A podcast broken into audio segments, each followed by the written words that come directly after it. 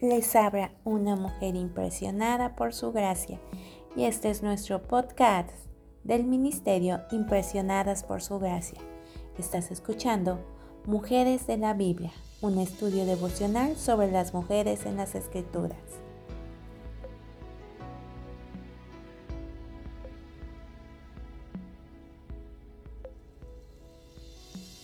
Hoy hablaremos de Betsabé y estudiaremos su vida su época.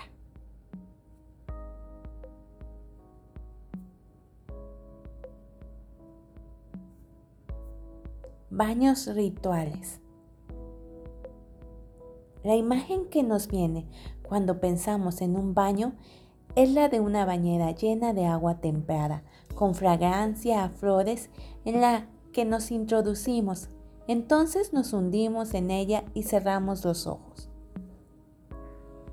Pero en los tiempos de Betsabé, la mayor parte de los baños no llevaban un propósito de higiene corporal, porque la gente de esa época tenía muy poco conocimiento de lo que la suciedad esparcía gérmenes y enfermedades. La mayoría de los baños se realizaban para que la persona volviera a ser considerada ritualmente limpia, luego de un periodo en que se les consideraba impura.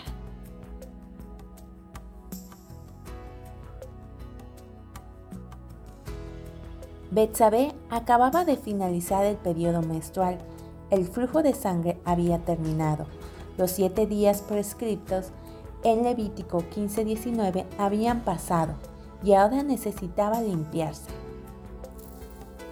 Probablemente se paró dentro de una tina de agua o junto a ella y usó una esponja o un paño para limpiarse y luego se echó agua sobre el cuerpo con la misma esponja o con un jarro para enjuagarse.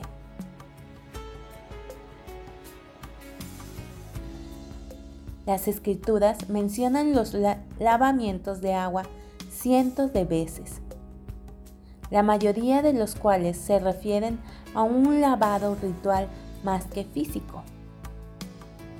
El lavamiento tenía lugar después de haber pasado por distintos tipos de enfermedades de la piel que habían sanado, Levítico 14.8, y luego de que hombres o mujeres tuvieran alguna emisión de flujo, Levítico 15.13. Los hombres y las mujeres debían también lavarse luego de mantener relaciones sexuales para poder estar limpios desde la perspectiva ceremonial.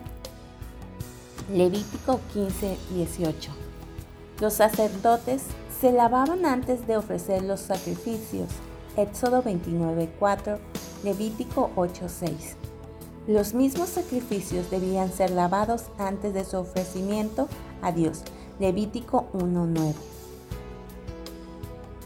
La limpieza corporal tenía que ver mayormente con lavarse las manos antes de comer o lavarse los pies al entrar a una casa. Los caminos sucios y polvorientos, junto con la utilización de sandalias abiertas, hacía que el lavado de pies debiera realizarse con frecuencia.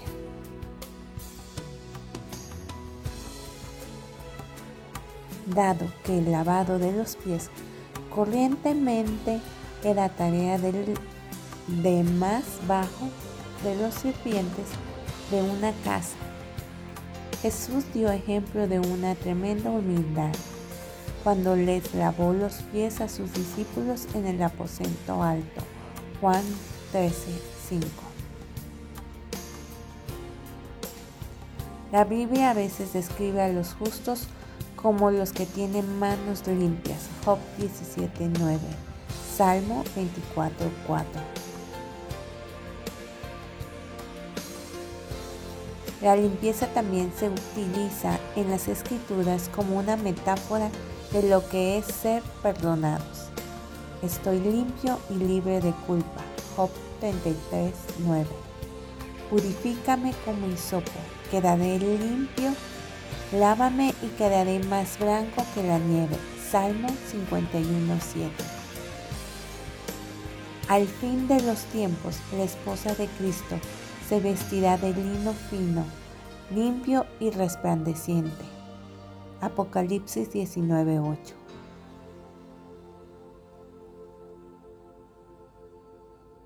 Vivimos en una cultura que glorifica la limpieza exterior con jabones, lociones, pasta dental y desinfectantes, con baños y cepillados, con lavado y secado. Pero, ¿hasta qué punto nos preocupa la limpieza interior? Tenemos limpias las manos, pero nuestro espíritu inmundo por el odio Tenemos piernas suaves, recién depiladas y limpias, pero un corazón endurecido hacia las heridas de los demás. Tenemos rostros limpios y libres de imperfecciones que rara vez sonríen.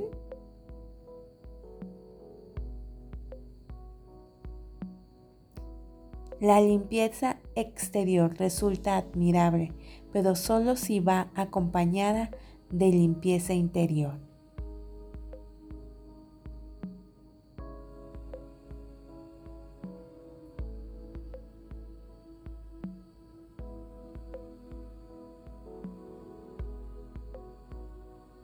Nuestra oración es que el Dios de nuestro Señor Jesucristo, el Padre glorioso, te dé el espíritu de sabiduría y de revelación, para que lo conozcas mejor y que asimismo sean iluminados los ojos de tu corazón para que sepas a qué esperanza Él te ha llamado.